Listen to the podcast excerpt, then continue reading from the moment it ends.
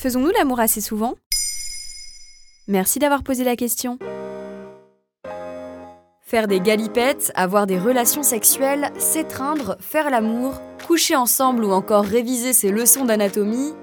Bref, il y a mille façons de parler du sexe. Même si c'est une activité aux multiples bienfaits, parfois le sexe peut aussi devenir une source d'angoisse.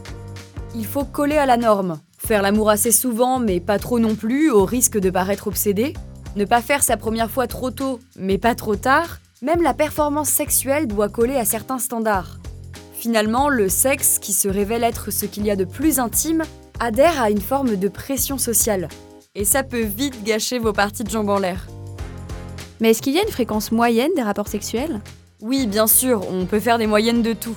D'après Grazia, une enquête de la marque Amorelli révèle que 39% des personnes sondées déclarent avoir des relations sexuelles plusieurs fois par mois. Pour 31%, c'est plusieurs fois par semaine, tandis que 19% déclarent une fréquence inférieure à une fois par mois. Enfin, ils sont 7% à déclarer ne jamais avoir de relations sexuelles, et ce qui est plutôt marrant, c'est que les moins nombreux sont ceux qui déclarent avoir des rapports sexuels tous les jours. Ils ne sont que 4%. Mais pour Philippe Breneau, un psychiatre, anthropologue et sexologue pour l'Express, les résultats de ces sondages sont complètement biaisés. Les statistiques concernant la fréquence des rapports sexuels constituent selon moi la donnée la plus fausse de toutes les enquêtes en sexologie. D'abord parce que les sondés ont toujours tendance à une survalorisation de cet aspect de leur vie, et ensuite parce que l'on constate que les sondages semblent inciter les Français à s'inclure dans la moyenne nationale, qui est située autour de deux rapports hebdomadaires, même si ce n'est pas leur cas. Leur discours ne coïncide d'ailleurs pas avec ce qu'ils disent en cabinet. Est-ce que c'est la même chose pour les hommes et pour les femmes? Eh bien, d'après une étude du Psychological Bulletin, il paraît que les hommes ont une libido plus élevée que les femmes. Les sondés affirment consacrer plus de temps à réfléchir à la sexualité, à avoir des fantasmes, à ressentir du désir sexuel et à se masturber.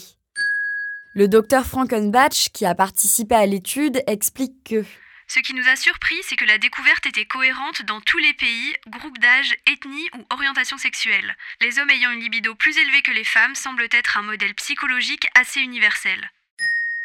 Cette différence s'expliquerait entre autres par les hormones, et en particulier la testostérone, mais aussi par l'éducation, les normes sociales, la génétique et les questions de genre. À noter encore une fois que ces découvertes ne sont pas universelles. Une femme peut très bien avoir plus de libido que son partenaire. L'objectif de cette enquête est de ressortir une généralité qui correspondra au plus grand nombre, mais pas à tout le monde. Idéalement, à quelle fréquence est-ce qu'il faudrait faire l'amour? Étonnamment, les moyennes changent constamment selon les enquêtes et les articles. Ce qui ressort le plus serait environ une fois par semaine. Cela permettrait de maintenir un équilibre au sein du couple. Mais finalement, cet idéal n'existe pas. Il dépend uniquement de vous, vos besoins et ceux de votre partenaire. Parfois, il faut aussi accepter qu'il n'y a pas de modèle de comparaison, même si ça peut être un véritable casse-tête de s'accorder. Le plus important, c'est d'écouter votre partenaire et surtout, écoutez-vous.